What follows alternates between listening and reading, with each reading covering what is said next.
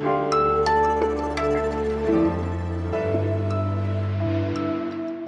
Wer hoch fliegt, der fällt auch tief. Ob das aktuell auf unseren Wirtschaftsminister Robert Habeck zutrifft, der von allen Seiten attackiert wird, das besprechen wir heute im Podcast. Außerdem blicken wir nach Chile. Dort wird heute nämlich über eine neue Verfassung abgestimmt.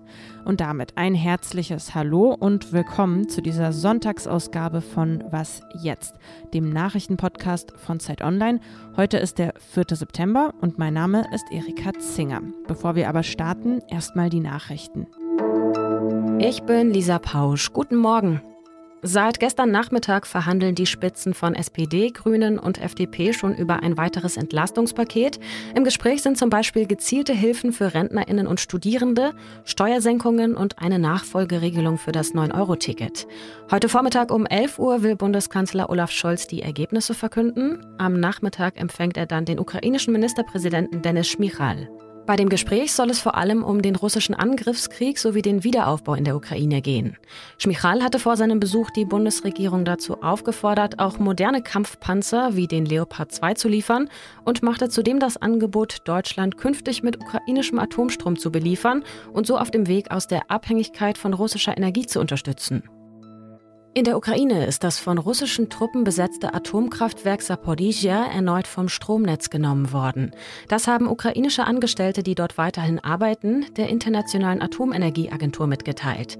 Das AKW hängt nun noch an einer Reserveleitung, liefert aber weiter Strom und kann damit auch die Kühlung und weitere Sicherheitssysteme versorgen. Einen ähnlichen Vorfall hatte es schon vor einer Woche gegeben. Die Ukraine und Russland werfen sich gegenseitig immer wieder vor, die Anlage zu beschießen. Der türkische Präsident Recep Tayyip Erdogan hat sich in dem Streit nun als Vermittler angeboten. Schon im Juli hatte er eine Schlüsselrolle gespielt bei den Verhandlungen zum Getreideabkommen, das den Export von ukrainischem Getreide über das Schwarze Meer wieder möglich machte. Redaktionsschluss für diesen Podcast ist 5 Uhr.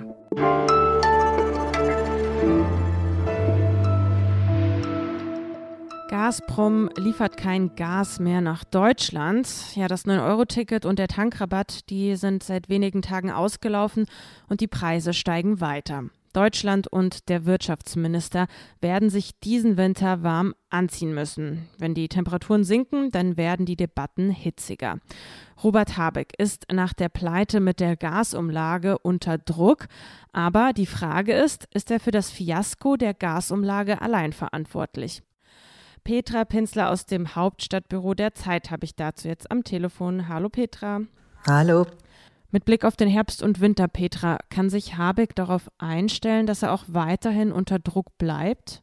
Er ist der Wirtschaftsminister, das heißt, er hat immer noch viel mit Energiepolitik zu tun und da kracht's. Also er ist im Zentrum des Ganzen weiterhin, aber es sind eben auch alle. Ich glaube, in der Regierung herrscht im Moment zumindest in großen Teilen so das Gefühl, wir müssen durch diesen Winter kommen.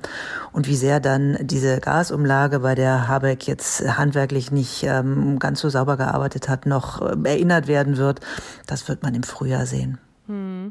Ja, also du sagst, dass für Habeck war diese Gasumlage so ein bisschen der Kipppunkt, kann man rückblickend sagen.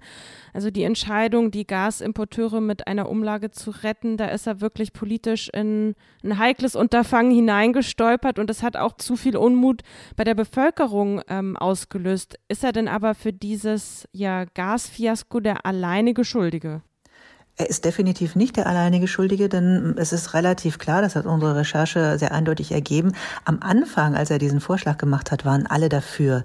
Die Wirtschaft war dafür, die Gewerkschaften waren dafür, die, anderen Teile der Regierung waren dafür. Also im Bundeskanzleramt und auch im Finanzministerium fand man das eine ganz intelligente Lösung. Man merkt das auch daran, dass in der ersten Woche es eigentlich ziemlich still war und dann ging eben das große Theater los und das ist zum Teil tatsächlich auch die Schuld seines Ministeriums. Und man kann es damit entschuldigen, dass die unter einem wahnsinnigen Druck arbeiten mussten. Die hatten das große Problem, dass mit Uniper, eines der größten Energieunternehmen in Deutschland, beinahe pleite gegangen wäre. Und das hätte dann viele Stadtwerke mitgerissen und damit auch viele Kunden. Das heißt, die mussten schnell agieren und dann haben sie eben diese Gasumlage erfunden, die diesem Konzern dabei helfen soll, auch künftig ein Geschäftsmodell zu haben, nämlich auch künftig Gas verkaufen und kaufen zu können. So, und da ist diese diese Gasumlage dann entstanden. Und die hat aber unter anderem eben den Fehler, dass da nicht nur dieses große Unternehmen Uniper ähm, in den Genuss kommt, aber eben auch andere. Und die machen Gewinne und da fragen sich natürlich viele Bürger dann zu Recht, wieso soll ich für eine Gasumlage Geld bezahlen und das fließt dann in Taschen von Gasunternehmen, die gar keine Probleme haben. Ja, und die Attacken aber, denen jetzt Habeck ausgesetzt ist, die ganze Kritik, die kommt vor allem aus der SPD, wenn man sich das anschaut. Aber bei den Attacken, da scheint es um mehr als nur das Gasdesaster zu gehen. Was steckt denn da dahinter? Es ist ganz interessant. Man denkt ja immer, dass sich die Grünen und die FDP so behaken. Das tun die ja auch oft genug. Aber im Fall der Gasumlage waren es tatsächlich Sozialdemokraten, die sehr heftig auf den Habeck ähm, eingeschlagen haben oder ihn öffentlich kritisiert haben. Und meine Einschätzung ist, da ist eine ganze Menge an Neid mit dabei. Der hatte einfach einen Durchmarsch. Der ist viel populärer als der sozialdemokratische Bundeskanzler. Und da war so ein bisschen Payback-Time. Hm. Ja, danke dir, Petra. Und die erwähnte Recherche von dir und den Kollegen, die können Sie nachlesen in der aktuellen Zeit und auch auf Zeit Online. Verlinken wir Ihnen in den Show Notes.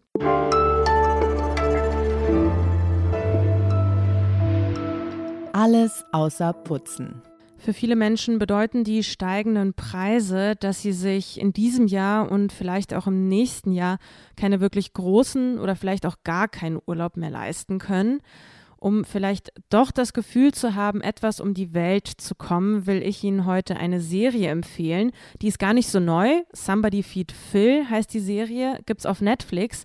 Fünf Staffeln gibt's da bereits. Die fünfte ist vor nicht allzu langer Zeit rausgekommen. Und bei Somebody Feed Phil kann man mit, ja, Phil zusammen in verschiedene Städte der Welt reisen und sich durch die Restaurants mit ihm testen. Was ich Ihnen empfehlen würde, wenn Sie diese Serie gucken, auf jeden Fall sehr gute Snacks dabei haben. Man kriegt nämlich riesigen Hunger und ich glaube, wenn man alle fünf Staffeln durchgeguckt hat, dann hat man auf jeden Fall das Gefühl, mindestens kulinarisch einmal um die ganze Welt gereist zu sein.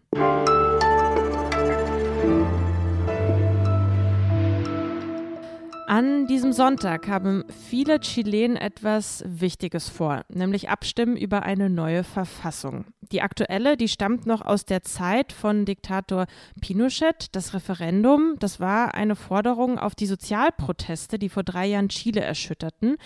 Wird das Referendum angenommen, könnte das eine Rückkehr zur Demokratie sein. Aber nicht alle freuen sich. Chiles Ultrarechte versuchen, die Annahme der neuen Verfassung zu verhindern.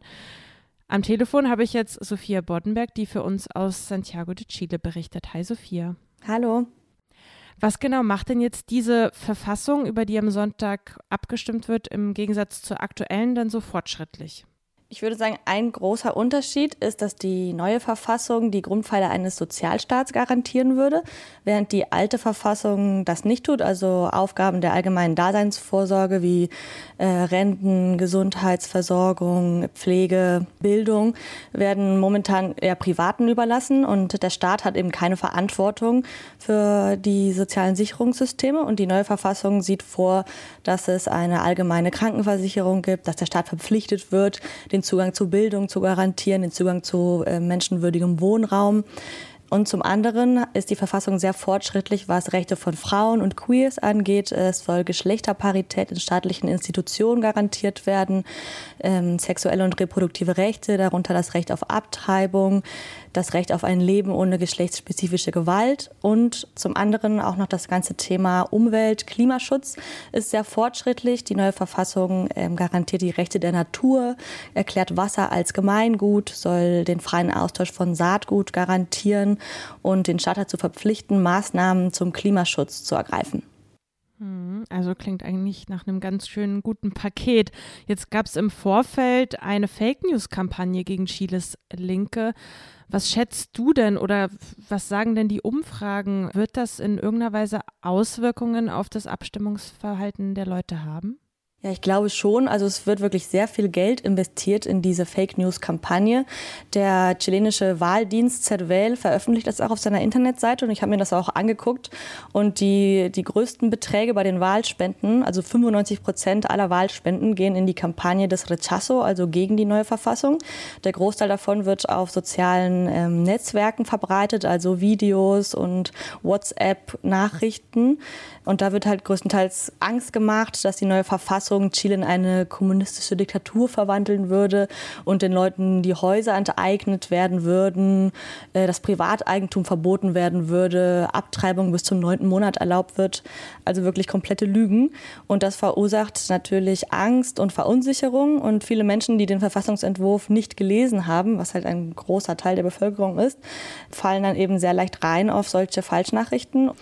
Andererseits habe ich den Eindruck, dass die Stimmung auf der Straße ganz anders ist als die Stimmung, die man auf sozialen Netzwerken wahrnimmt. Ich war am Donnerstag beim Abschluss der Kampagne des Apruebo, also der BefürworterInnen der Verfassung. Und das gleichte wirklich einem Straßenfest. Es waren mehr als eine halbe Million Leute auf der Straße äh, mit Musik. Es wurde gefeiert. Also die Stimmung war wirklich sehr hoffnungsvoll. Egal wie jetzt dieses Ergebnis sein wird am Sonntag, was denkst du, was können wir vielleicht jetzt schon von Chile lernen? Egal, ob die Verfassung angenommen wird oder nicht, ich glaube, dass dieser ganze verfassungsgebende Prozess zeigt, wie viel man erreichen kann ähm, durch kollektive gesellschaftliche Kräfte, durch Proteste auf der Straße. Also dieser ganze Prozess wurde ja angestoßen von der sozialen Revolte 2019 und 2020, wo die Menschen ja zunächst gegen soziale Ungleichheit auf die Straße gingen, aber dann auch schnell anfingen, sich zu organisieren in Basisorganisationen. Und auch der Entwurf wurde ja nicht nur von den 154 Mitgliedern des Verfassungskonvents Transparenz ausgearbeitet, sondern von den sozialen Organisationen, die hinter diesen Personen standen und die alle an diesem Prozess teilgenommen haben. Genau, also ich würde sagen, das ist eine, eine Lehre der Basisdemokratie, die Chile uns da mitgeben kann. Danke dir, Sophia, für deine Einschätzung und ich glaube, wir werden das auf jeden Fall alle mit Spannung verfolgen. Das war's dann schon mit dieser Was jetzt Folge. Was jetzt Zeit.de ist wie immer unsere Adresse, unter der Sie uns erreichen können. Neues von uns gibt's dann Montagmorgen mit meiner Kollegin Simon Gaul. Ich wünsche Ihnen einen erholsamen Sonntag. Mein Name ist Erika Zinger. Tschüss und bis zum nächsten Mal.